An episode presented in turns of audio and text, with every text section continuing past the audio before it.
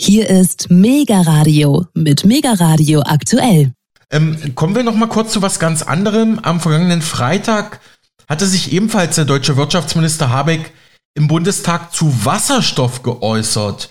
Immer wieder wird ja überlegt, ob man die neuen LNG-Flüssiggasterminals in Deutschlands Häfen, wo man derzeit vor allem US-Flüssiggas LNG aus den USA importiert, ob man diese LNG-Terminals auch umrüsten kann, damit diese in Zukunft auch grünen Wasserstoff, wie es heißt, anlanden könnten. Habeck sagte dazu am vergangenen Freitag im Bundestag, wenn man sich anschaut, was im Moment passiert im Bereich von Wasserstoff, so muss man sagen, dass der Zug den Bahnhof verlassen hat. Überall sind Investitionen unterwegs, überall sind Planungen im Entstehen bzw. umsetzungsfertig und die Bundesregierung versucht und wird diese Planungen unterstützen. Soweit Habeck bei der DPA im Bundestag. Bundeswirtschaftsminister Habeck sieht im Aufbau der Wasserstofftechnologie in Deutschland enormes wirtschaftliches Potenzial. Im Parlament sagte er, über die Verteilung, Produktion und Abnahme von Wasserstoff werde ein großer industriepolitischer Impuls ausgelöst. Das würde die Wertschöpfung in Deutschland enorm steigern.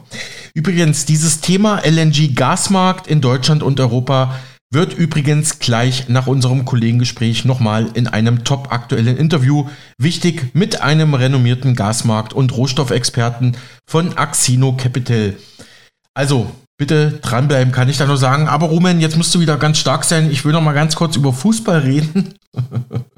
Unbedingt.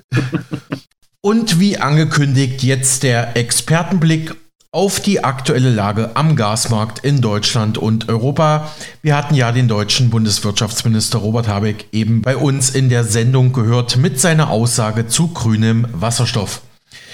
Die Europäische Union importiert mehr Flüssigerdgas aus Russland, berichtete die Tagesschau und andere Medien Ende August 2023. Dem Krieg in der Ukraine und westlichen Sanktionen gegen Russland zum Trotz die Europäische Union importiert demnach deutlich größere Mengen russisches Flüssigerdgas als noch vor dem Angriff auf die Ukraine. Es geht um Rekordmengen an LNG-Flüssiggas.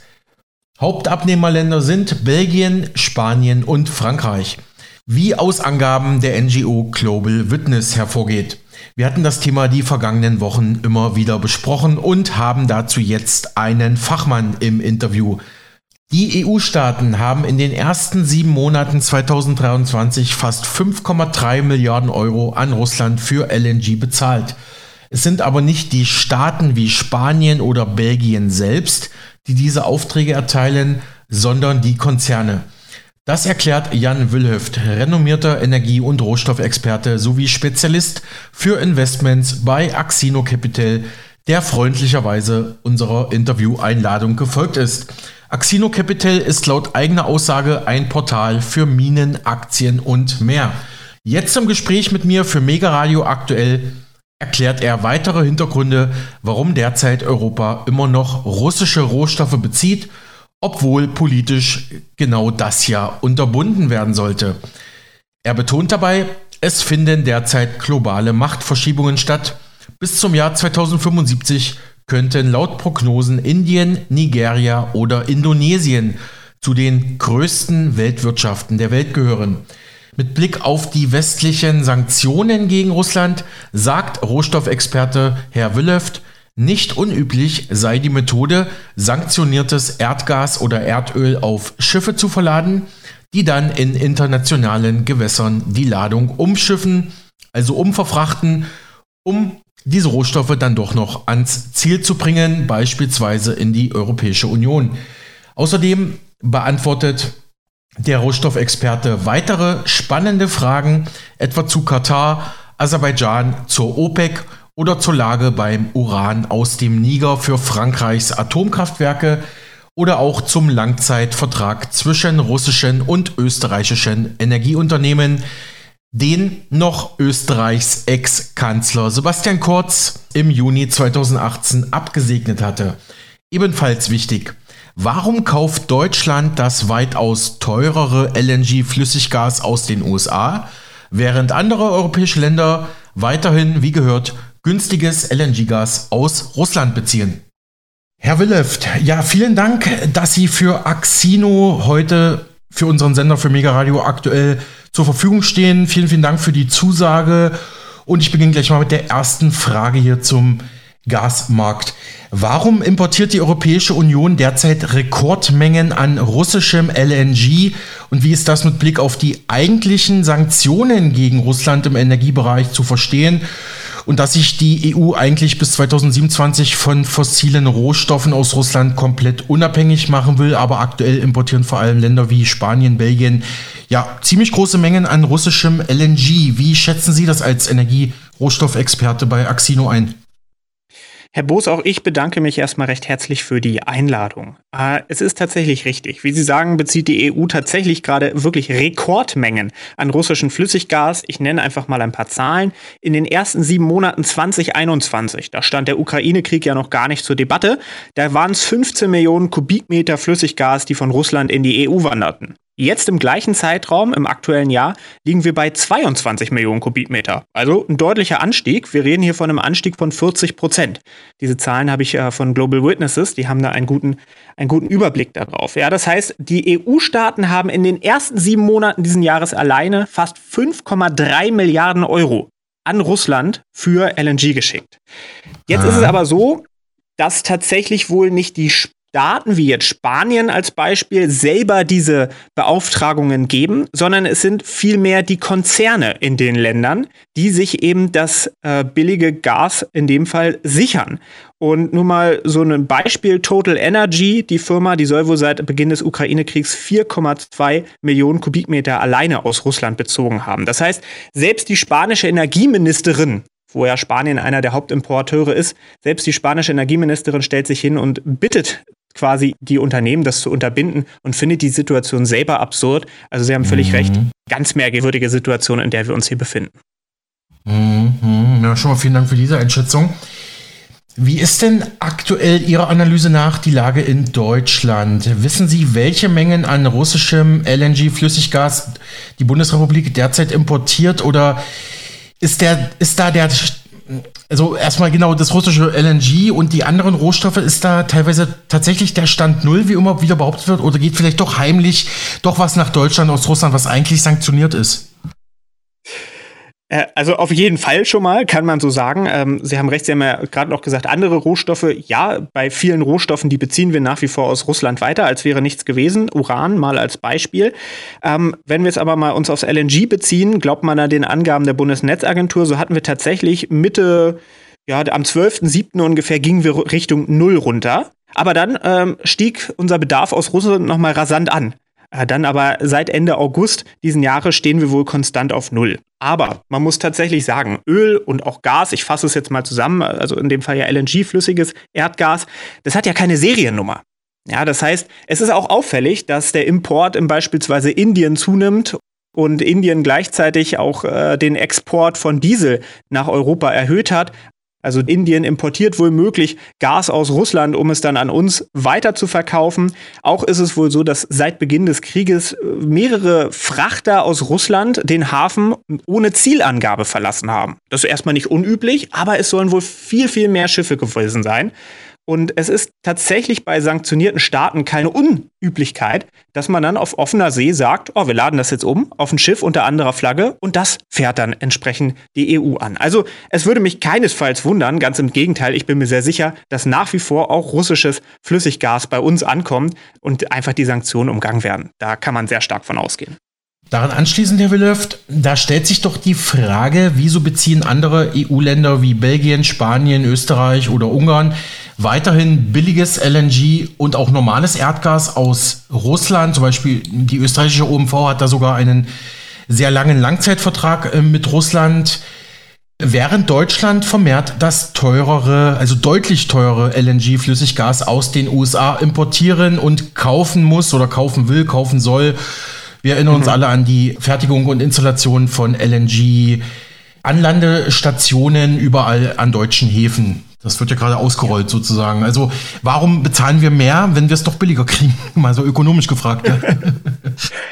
Die Frage ist durchaus berechtigt und Sie hatten ja auch eingangs gesagt, das Gas aus den USA kaufen sollen. Ähm, womöglich muss man sich auch die Frage stellen, immer, wer profitiert von welcher Situation. Und ich möchte mich jetzt nicht zu weit aus dem Fenster lehnen, aber ich glaube, Sie und auch Ihre Zuschauer würden oder Zuhörer in dem Fall würden mir zustimmen, dass die Amerikaner oder die USA eben insbesondere schon einen Einfluss auf unsere Politik hier hat. Ich glaube, das verwundert niemanden. Und es finden derzeit auch globale Machtverschiebungen statt, die den USA ganz sicherlich nicht gefallen. Ja, zum Beispiel JP Morgan hat eine Analyse mhm. veröffentlicht, wo es heißt, bis 2025, da werden die USA definitiv von China überholt. Und bis 2075 könnte die Top 5 der großen Weltwirtschaften aus China, Indien, USA, Indonesien und Nigerien bestehen. Ja, das heißt, okay. wo sind die G7-Staaten hin? Mhm. Die USA sieht also durchaus seine Macht oder auch die Macht des Westens vielleicht ein bisschen schwinden. Und Zoomen wir ganz kurz raus, dann kommt auch die Antwort auf Ihre eigentliche Frage. Haben wir beim Uran eine ähnliche Situation? Ja, Sie haben es alle mitbekommen wahrscheinlich. Ähm, Im Niger gab es den Militärputsch. Niger, der, das Land beliefert 25 Prozent der EU mit dem Uran aus dem Land.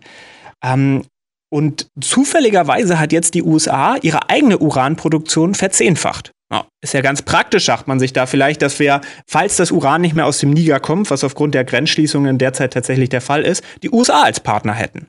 Und Herr Boos, ich würde mich nicht wundern, wenn wir jetzt den äh, Schwenk auf das LNG schieben, wenn es hier genauso ist, dass die USA gar nicht so ein Riesenproblem damit hat, dass wir es nicht mehr günstig aus Russland bekommen, sondern mhm. der USA das vielleicht gut in die Karten spielt, dass mhm. gerade äh, Deutschland als einer der großen Volkswirtschaften ja jetzt LNG-Terminals baut und äh, dann entsprechend auch auf Fracking-Gas aus den USA zugreifen kann. Mhm. Wie effektiv sind die von mir gerade angesprochenen neuen LNG-Terminals an Nord- und Ostsee? Und das wird ja derzeit auch mal wieder debattiert, kann damit tatsächlich in naher Zukunft grüner Wasserstoff angelandet und verarbeitet werden? Was manche Experten kritisch sehen, andere sagen, genau das ist die Zukunft. Wie sehen Sie das, Herr Wilhelft? Und wie sieht das Axino?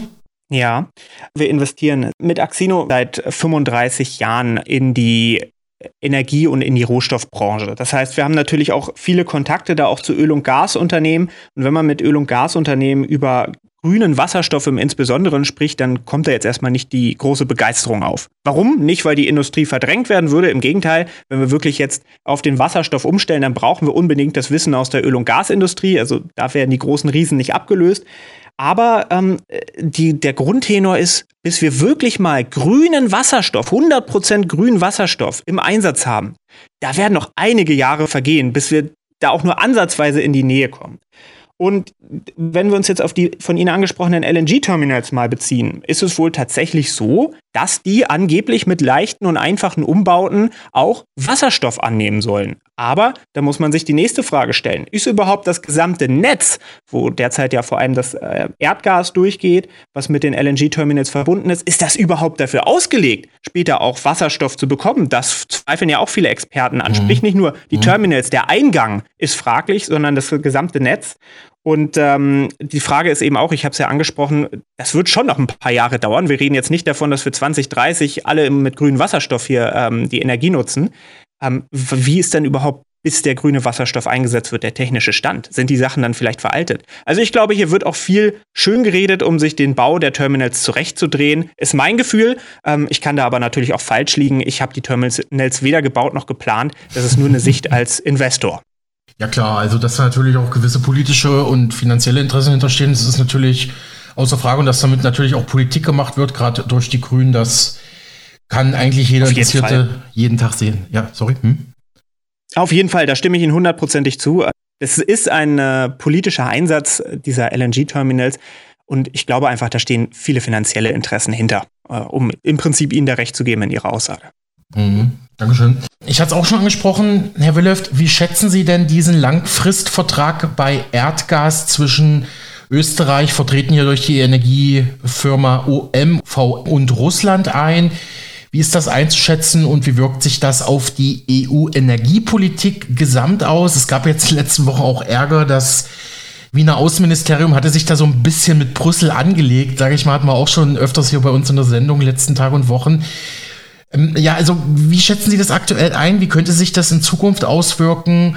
Spielt Österreich da eine Sonderrolle oder ist das einfach Marktwirtschaft, Kapitalismus, also ganz normal, Verträge gelten halt und gut ist, frage ich mal. Ich würde Ihnen da fast im letzten Punkt so zustimmen, den Sie gerade in, den Raum geworfen haben. Also wir haben hier wohl angeblich einen Vertrag, ähm, der nur zwischen den Unternehmen abgeschlossen wurde, also dem österreichischen OMV und äh, dem Gazprom aus Russland. Und da auch wollen wohl bei der Vertragsunterzeichnung, bei der Zeremonie der damalige äh, Bundeskanzler aus Österreich mit dabei stand, ist es wohl so, dass angeblich nicht einmal die Behörden die Details des Vertrags kennen. Und so sagt es das Unternehmen, naja, es gibt halt eben keine Ausstiegsklausel. Jetzt gibt es natürlich äh, Rechtsexperten, die sagen, naja, es müsste rein theoretisch äh, schon Ausstiegsklauseln in irgendeiner Art und Weise geben. Aber jetzt muss man sich natürlich fragen, ähm, möchte ein österreichisches Unternehmen denn sich hier vielleicht überhaupt über den Rechtsweg mit, den, äh, mit dem russischen Gazprom anlegen? Oder setzt man das vielleicht marktwirtschaftlich, wie Sie es gerade gesagt haben, auch ein bisschen aus? Man stützt sich darauf, dass man einen Vertrag hat, den kann man nicht kündigen. Man möchte es sich mit dem Partner auch nicht verscherzen. Warum auch? Und vielleicht geht man davon aus, dass die Sanktionen, die ja eh, wie wir bereits besprochen haben, sicherlich an vielen Stellen auch umgangen werden. Ähm, ob man die nicht einfach aussetzt, eines Tages werden sie vorbei sein, die können nicht unendlich lange gehen, um dann quasi weiterhin eine gute Geschäftsbeziehung zu haben. Also mich würde es nicht wundern, wenn das rein wirtschaftlich ist und dass man sich eben deswegen auf die Verträge stützt, um da ja, vielleicht auch ein bisschen bequem zu sein und zu sagen, da machen wir nicht mit. Das ist jetzt aber nur eine Vermutung. Wie gesagt, mhm. den Vertrag kenne ich auch nicht. Wir haben ja hier bei Mega Radio aktuell auch immer verschiedene Stimmen bei uns im Programm, also deutliche Kritiker der EU, die zum Beispiel sagen, wir müssen unbedingt wieder Richtung Russland gehen. Außerdem hatte ich zuletzt zum Beispiel gesprochen mit dem Energie- und Rohstoffexperten Dr. Luhmann vom Wuppertal-Institut für Klima, Umwelt, Energie und der meinte genau das mit Blick auf Österreich und auch dieses US-LNG, Flüssiggas, meinte, ja, das sind halt die Verträge, die wurden so gemacht, die Vertragspartner haben das so unterzeichnet und das ist nun mal der Stand. Sollte aber Österreich tatsächlich hier gegen EU-Embargo-Vorgaben oder generell gegen EU-Richtlinien verstoßen, müsse Brüssel natürlich Wien dementsprechend sanktionieren, meinte zum Beispiel Dr. Luhmann, Wuppertaler Experte für Energie. Nächste Frage, mhm. Herr Willeft. Ungarn sagte der EU zuletzt direkt sinngemäß, ja, eure Politik ist uns egal, wir importieren weiter russische Rohstoffe, damit unsere Wirtschaft in Ungarn läuft. Wie ist das einzuschätzen und wie wirkt sich das auf die EU-Energiepolitik gesamt aus oder könnte sich wie auswirken? Jetzt analog äh, die Frage zu Österreich. Ja, ich denke jetzt erst einmal nicht um die Gesamtauswirkungen, die Sie gerade angesprochen haben, dass Ungarn eine Macht hat, um den gesamten e Energiemarkt in der EU in irgendeiner Art und Weise mit seinen Entscheidungen zu beeinflussen. Das heißt, ich glaube, der Gesamtmarkt, ähm, der ist hier vielleicht ein kleines bisschen zu vernachlässigen. Worum geht's vielleicht wirklich? Ähm, das ist jetzt ein bisschen unsere Sicht auf die Themen. Wir versuchen uns ja dadurch, dass wir international viel investieren, auch viele Puzzlesteine zusammenzusetzen und haben da vielleicht auch nicht die klassische Mainstream-Meinung, würden aber auch sicherlich nicht als Verschwörungstheoretiker sein, sondern sehen uns einfach als Kritiker von vielen Dingen, die um uns herum passieren. Und ich würde mich nicht wundern, wenn es Ungarn vor allem darum geht zu sagen, wir brauchen eine stabile Wirtschaft und wir müssen das günstige Gas oder LNG von unseren Geschäftspartnern aus Russland weiter beziehen. Und ich glaube, ähm, Ungarn ist ja generell auch nicht gerade als großer Fan der EU bekannt. Das heißt, dass sie sich durchaus auch mal gegen Entscheidungen stellen, das ist ja auch nichts Neues. Ähm, die Frage ist auch da, würde die EU jetzt wirklich mit Sanktionen gegen Ungarn vorgehen?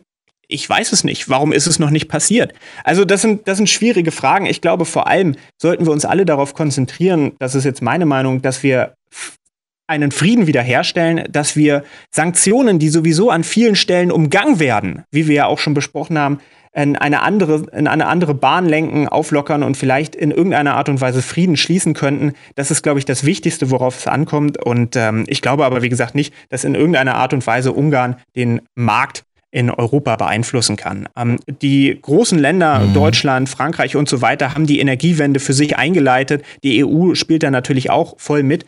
Äh, man sagt, wir wollen uns nicht mehr so viel auf Öl und Gas konzentrieren. Sie haben es ja ursprünglich angesprochen. Wir wollen bis ja, am liebsten 2027 aus den fossilen ähm, Lieferungen mit Russland austreten. Das heißt, die Politik innerhalb der EU ist eigentlich auch darauf ausgelegt zu sagen, okay, Öl und Gas schieben wir beiseite. Ob das so clever ist, ob wir alle nur von Luft und äh, Sonne leben können, wenn wir auch in Deutschland keine AKWs haben wollen, das stelle ich mal dahin. Ähm, aber ich würde die Einschränkungen durch Ungarn jetzt nicht zu groß sehen. Mal ganz kurz eine Zwischenfrage, mal kurz weg von, von, von Erdgas, mal Richtung Uran, weil Sie gerade Frankreich angesprochen haben. Da haben wir jetzt ja, oder erleben wir ja gerade diesen Militärputsch im Niger. Frühere französische Kolonie, war ein billiger Uranlieferant auch für Frankreichs Atomkraftwerke, die ja auch Strom produzieren, den wir wiederum als Deutschland dann importieren, weil wir halt diese Energiepolitik aktuell haben, die wir, die wir halt haben. Ja. Ähm, haben Sie schon mal für Axino oder als Investor oder als Fachmann mal auf diese Situation geschaut? Äh, Gibt es jetzt wirklich einen Stopp von billigem nigrischen Uran für die Franzosen? Äh, weil ich habe gehört, dass die Weltmarktpreise für Uran deutlich teurer, deutlich höher sind als jetzt die vom Niger und dass das jetzt schon eigentlich ja die französische Energiewirtschaft bedroht. Haben Sie da irgendwelche Kenntnisse? Wie schätzen Sie das ein? Ja, da kann ich sehr gerne was zu sagen. Also, erst einmal, vielleicht um das Ganze jetzt kurzfristig zu betrachten, ist es tatsächlich so. Wir haben auch Kontakte in den Niger. Wir haben auch das letzte Mal 2019 einen großen Investmenterfolg im Niger in einer Uranfirma tatsächlich gehabt. Das heißt, wir haben durchaus auch Kontakte, die in diesem Gebiet im Niger selber bewandert sind. Und es ist tatsächlich so, dass im Niger nur eine einzige Firma wirklich produziert, also wirklich das Uran aus dem Boden holt. Mhm. Und das ist der französische Staatskonzern Orano. Das ist auch übrigens einer der größten Produzenten der Welt. Die sind da im Niger sehr stark aktiv. Und natürlich geht deswegen in Paris den Leuten auch schon ein bisschen die Düse, weil man sagt, oh, das ist ja eine große Einnahmequelle für uns. Wir haben großes Interesse daran. Es ist so, dass knapp 10 Prozent des französischen Bedarfs aus dieser Mine aus dem Niger kommen und knapp ein Viertel des Gesamt-EU-Bedarfs. Und und meine Kontakte im Niger haben mir tatsächlich auch kürzlich erst geschrieben, dass die Grenzen zum Hafen im Nachbarland Benin dicht sind. Das heißt, derzeit mhm. verlässt kein Uran den Niger. Es ist aber auch so, dass AKWs in der Regel ungefähr vier Jahre Uran auf Lager haben. Ja, das könnte man jetzt weit ausweiten, wie auch überhaupt damals äh, der Preiszusammenbruch beim Uranmarkt äh, entstanden ist, nämlich auch unter anderem aufgrund dieser Lagerungen, die in, in Japan damals stattgefunden haben. Und die Japaner haben dann gesagt, wir stellen uns gegen das Uran, wir schieben wieder alles auf den Markt. Dadurch sank überhaupt der Preis. Jetzt stehen wir wieder bei 65,5 US-Dollar Spotpreis für den Uran. Und ja, ich denke schon, dass es hier sehr, sehr politisch ist. Wir haben viele Militärputsche schon in Afrika gesehen, leider. Aber ich habe auch gestern dazu ein Video gemacht, tatsächlich, was in den nächsten Tagen bei uns auf dem Kanal erscheint. Ich habe zum Beispiel, als Burkina Faso in einen Militärputsch geraten ist, nicht unheimlich viel in den Medien gehört. Auch, ja, Mali doch, damals war schon mhm. relativ viel. Mhm. Aber jetzt gerade habe ich das Gefühl, die Medien stürzen sich drauf. Warum? Westliches Interesse. Es geht vor mhm. allem um Geld, es geht ums Uran und um die Rohstoffe. Ja, vielen Dank auch für diese Analyse. So, jetzt gab es noch ein paar Entwicklungen die letzten Tage, würde ich auch noch mal gern nachfragen. Und zwar dieser, dieser Ölpreisdeckel der EU auf russische Erdölsorten. Da habe ich jetzt gelesen, dass es jetzt auch Analysen und Einschätzungen direkt aus Brüssel, also von der EU selber gibt, dass der überhaupt nicht funktioniert hat. Haben Sie bestimmt auch verfolgt. Jetzt reden wir kurz über Erdöl. War das von Anfang an utopisch? Woran ist es gescheitert? Also, um das einfach mal so zu sagen, wir betrachten das jetzt einfach mal ökonomisch. Wer kann in irgendeiner Art und Weise was am Preis machen? In der Regel ist es der Fakt zwischen Verkäufer und Kaufer. Aber wenn der Verkäufer etwas hat, was die Käufer alle unbedingt haben wollen, dann hat der Verkäufer nun mal auch eine gewisse Macht. Das kann man nicht abstreiten. Und wir sehen es ja gerade, dass zum Beispiel Russland und die OPEC-Staaten, allen voran Saudi-Arabien, gesagt haben, wir kürzen ganz bewusst unsere Exportmengen. Und deswegen haben wir auch gerade wieder Höchststände beim Erdölpreis, ähm, die wir sehen, weil eben gesagt wird, nee, wir liefern einfach weniger. Und daran sehen wir ja, wer am Ende des Tages doch die Macht über die Preise hat. Also sich äh, jetzt aus Brüssel hinzustellen und zu sagen, ja, wir legen da jetzt einfach einen Höchstpreis fest, ist immer sehr utopisch, weil am Ende des Tages hat derjenige recht, der liefern kann. Und in dem Fall sind es halt einfach äh, zum großen Teil auch die Russen als einer der größten, ähm, größten Förderer der Welt. Ähm, das heißt, wir stellen uns jetzt hier wieder aus dem Westen hin und sagen äh, XY, ähm, aber die betroffenen Länder, die setzen sich halt einfach auch mit ihren eigenen Mitteln zu Wehr. Wir sehen es ja, ich habe vorhin angesprochen, die Machtverschiebungen. Nicht jeder möchte mehr das machen, was der Westen gerne vorgeben würde. Mhm. Ja, Herr Willeft, wo ich Sie gerade mal hier als Energie- und Rohstoffexperten ähm, hier im Interview habe, wie ist denn eigentlich der Stand bei Katar? Wir erinnern uns ja noch alle an den Bückling, den der deutsche Wirtschaftsminister Robert Habeck äh, gemacht hat vor den Scheichs, sage ich jetzt mal, vor den Verantwortlichen in Katar. Da hatte Katar, glaube ich, einen sehr, sehr langen Langfristvertrag Deutschland angeboten. Da hieß es, nee, das machen wir jetzt doch nicht. Dann hatte man sich doch irgendwie geeinigt, äh, geht aber erst später los, wenn ich das richtig in Erinnerung habe. Wie ist denn jetzt der Stand in Katar? Was sagen Sie da als Experte? Weil hört man ja gar nichts mehr von irgendwie in den Medien. Richtig, äh, das ist auch für uns als Investor tatsächlich, äh, ist Katar ein wenig, ich würde nicht sagen an uns vorbeigegangen, aber es ist tatsächlich so, dass wir Verträge mit Katar geschlossen haben und äh, Katar durchaus auch als ein Teil unseres äh, LNG-Mixes ähm, in Zukunft mischt, beimischen wollen. Die Mengen, die wir aus Katar bekommen sind oder bekommen sollen, sind meines Wissens nicht so unheimlich hoch, dass sie auch in Gewicht fallen. Aber Sie haben schon recht. Man hört in den Medien erstaunlich wenig von. Warum? Naja, man möchte es vielleicht auch ein bisschen unter den Teppich kehren. Auf der einen Seite regen wir uns auf über das Thema Menschenrechte. Auf der anderen Seite fliegen wir aber hin und sagen, wir machen gute Geschäfte miteinander. Also auf der einen Seite wollen wir mal vorgeben, wie diese Staaten zu leben haben. Auf der anderen Seite gehen wir aber hin und hätten ganz gerne günstiges LNG-Gas. Wie jetzt im Detail die Situation ist, kann ich Ihnen tatsächlich nicht beantworten. Äh, mir ist aber bewusst, dass da in Zukunft Verträge laufen und auch Schiffe unsere neuen Terminals anlaufen sollen. Mhm. Genau, noch zwei, drei Fragen. Mm, in letzter Zeit, also das wurde schon in den alternativen Medien schon letztes Jahr berichtet, jetzt ist es auch in die Mainstream gekommen, und zwar die Tatsache, dass wir weiterhin versteckt russisches Öl kaufen, zum Beispiel über Länder wie Indien oder Aserbaidschan. Wenn ich das jetzt richtig verstanden habe, und zwar ähm, kaufen diese Länder äh, russisches Öl auch zu einem relativ günstigen Preis ein, labeln das um und dann geht das als quasi Öl aus oder Rohstoffe aus Aserbaidschan oder aus Indien an Deutschland. Wir denken, das ist auch dann indisches Öl, ist aber in, Wahrheit russisches Öl. Vielleicht ein kurzer Hinweis, äh, für Dr. Luhmann war das völlig unerheblich. Seine Argumentation war, und da hat er eigentlich auch recht, es ist doch letztlich der Industrie egal, wo die Ölmoleküle herkommen.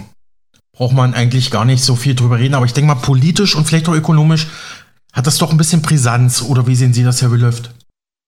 Ja, also äh, zunächst einmal würde ich dem von Ihnen interviewten Kollegen dort zustimmen. Ähm, es ist tatsächlich so, der Industrie scheint es auch egal zu sein. Wir sehen es ja daran, dass ähm, die Industrien aus zum Beispiel Spanien weiterhin große Mengen an russischen LNG beziehen, sogar Rekordmengen. Ja, das heißt, der Industrie persönlich ist es äh, im Gegenteil, die sind happy, wenn sie günstiges äh, Gas oder Öl in dem Fall jetzt bekommen. Ähm, ja, es soll, wie gesagt, durchaus auch so sein, dass über Drittländer versucht wird, diese Sanktionen zu umgehen. Wie gesagt, weder Öl noch Gas hat in irgendeiner Art und Weise eine Seriennummer. Man kann wohl ganz grob, habe ich mir sagen lassen, die Region eindämmen, aus dem äh, Öl oder Gas kommt. Aber äh, am Ende des Tages hundertprozentig sicher gehen kann man dort nicht. Wie zum Beispiel bei Diamanten, ganz aktives Thema, da sollen ja Diamanten aus Russland sanktioniert werden. Und da möchte jetzt die EU ganz aufwendig eine Art, nenne ich mal Seriennummer, implementieren für diese Diamanten, um sie nachverfolgen zu können. Sie haben aber äh, völlig, völlig recht. Ähm, das ist auch das, was ich in der Eingang schon sagte. Am besten ist es wahrscheinlich für alle, wenn man eine Lösung findet, wo man sagt, wir stoppen den Krieg, wir kommen zu Handelsbeziehungen zurück, denn wir können einfach nicht abstreiten, dass Russland gerade im Bereich der Rohstoffe und äh, wir, mhm. wir weiten das gerne aus, es ist egal, ob es Uran ist, ob es Öl, ob es Gas ist, Russland ist einfach einer der, der wichtigsten Lieferanten der gesamten Welt. Und das darf man nicht ausklammern. Und ein gutes Miteinander ist, glaube ich, besser als gegeneinander zu spielen, aber sich dann im Hintergrund doch irgendwie die günstigen Preise zu sichern. Also das ist der Eindruck, der da bei mir entsteht. Äh, die Hintertür offen halten ähm, und quasi über andere Partner, wo es ganz offensichtlich ist, dass es russisches Öl oder auch russisches Gas ist, was man dort kauft, nur über einen Drittpartner, dass man das sein lässt und zur Vernunft, zurückkehrt. Zur Vernunft zurückkehrt. Mhm. Ja, wir kommen zur Abschlussfrage und schon mal vielen Dank im Namen der Mega Radio aktuell Redaktion, dass Sie sich, Herr Willöft, im Namen von Axino Capital diesem Interview zugestimmt haben. Ich habe viel gelernt. Ich habe jetzt aber noch mal eine Abschlussfrage, um das vielleicht das Ganze rund zu machen. Sie hatten vorhin, als wir über das US-amerikanische Flüssiggas, das jetzt Deutschland vermehrt kauft, gesprochen haben, gesagt, ähm, die USA haben da vielleicht auch ein Interesse, dass die Situation so ist, wie sie ist. Wenn Sie vielleicht den Punkt noch mal kurz ausführen könnten. Ich habe es leider nicht mehr im Wortlaut, was Sie gesagt haben, drin, aber ich hoffe, Sie erinnern sich. Sehr gerne kann ich da noch mal was zu sagen. Also schauen wir uns einfach noch mal generell die Situation an. Wir haben die Amerikaner mit dem Westen, die wir jetzt einfach mal als die bisherigen Weltmächte bezeichnen, allen voran, wie gesagt, die USA. Und wir haben jetzt aber auch vor allem im Osten vermehrt die BRICS-Länder, die sagen, hey, so wie es bisher war, das gefällt uns eigentlich nicht. Und ich kann mir gut vorstellen, ich kann ja jetzt auch nur im schlimmsten Fall Verschwörungstheorien aufstellen, was ich nicht möchte, aber wie gesagt, wir gucken uns den Markt viel an, wir sind viel mit internationalen Geschäftsleuten im Gespräch und versuchen uns unser eigenes Bild zu machen. Es gibt einfach viel, was darauf hindeutet, dass die Amerikaner einfach einen großen Vorteil auch aus dieser Situation haben. Als Beispiel, Es heißt immer, naja, wir können ja auch Gas aus zum Beispiel äh, den Niederlanden beziehen. Nun ist es so, dass in Gröningen mhm. in den Niederlanden eins der größten Erdgasfelder ist. Äh, das kann sogar mit russischen Feldern absolut konkurrieren. Das gehört zu den Top 10 Gasfeldern. Das wird jetzt demnächst dicht gemacht am 1.10. Genau. Mhm. So, mhm. das heißt, ähm, dieser Partner fährt dort auch weg. Wir sagen, wir möchten keine Energieimporte mehr aus Russland beziehen. Okay. Blicken wir zum Uran. Im Niger ist es derzeit schwierig. Rein theoretisch müssten wir unsere zweit- und drittgrößten Lieferanten auch rausstreichen aus der Uranlieferung. Warum? Das zweitmeiste Uran kommt für uns aus Russland, ganz offensichtlich, wegen der Sanktionen.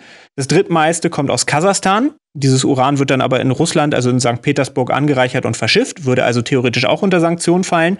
Und dort habe ich ja schon gesagt, äh, die Amerikaner haben ganz zufällig jetzt ihre Uranproduktion erhöht. Und beim LNG sehe ich das ganze Thema ähnlich. Die Amerikaner, die freuen sich, dass sie jetzt hier die Möglichkeit haben, uns weiterhin an sie zu binden, vielleicht auch einen Keil zwischen die EU und Russland zu schieben. Soweit möchte ich mich jetzt einfach mal vielleicht auch ein bisschen aus dem Fenster lehnen, um auch mal selber die Gedanken bei den Zuhörern ein bisschen anzuregen und immer die Frage zu stellen, wer profitiert von all denen.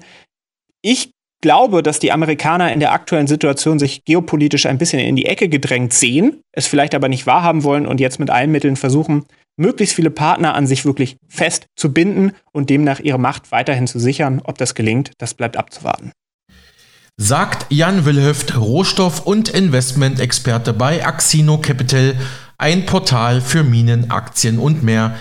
Weitere Informationen finden Sie online unter www.axino.com oder auf dem gleichnamigen YouTube-Kanal Axino Capital, dein Experte für Rohstoffaktien. Ich habe mit Jan Wöllöft für Mega Radio über den aktuellen internationalen Gasmarkt gesprochen. Und ich hoffe, es waren auch für Sie wissenswerte Passagen dabei, denn wir sind am Ende unserer heutigen Zeit angelangt. Ich bedanke mich mal wieder für Ihre Treue und hoffe, Sie sind auch morgen wieder mit dabei. Bis dahin, wie gehabt, eine gute Zeit. Ihr Alexander Boos.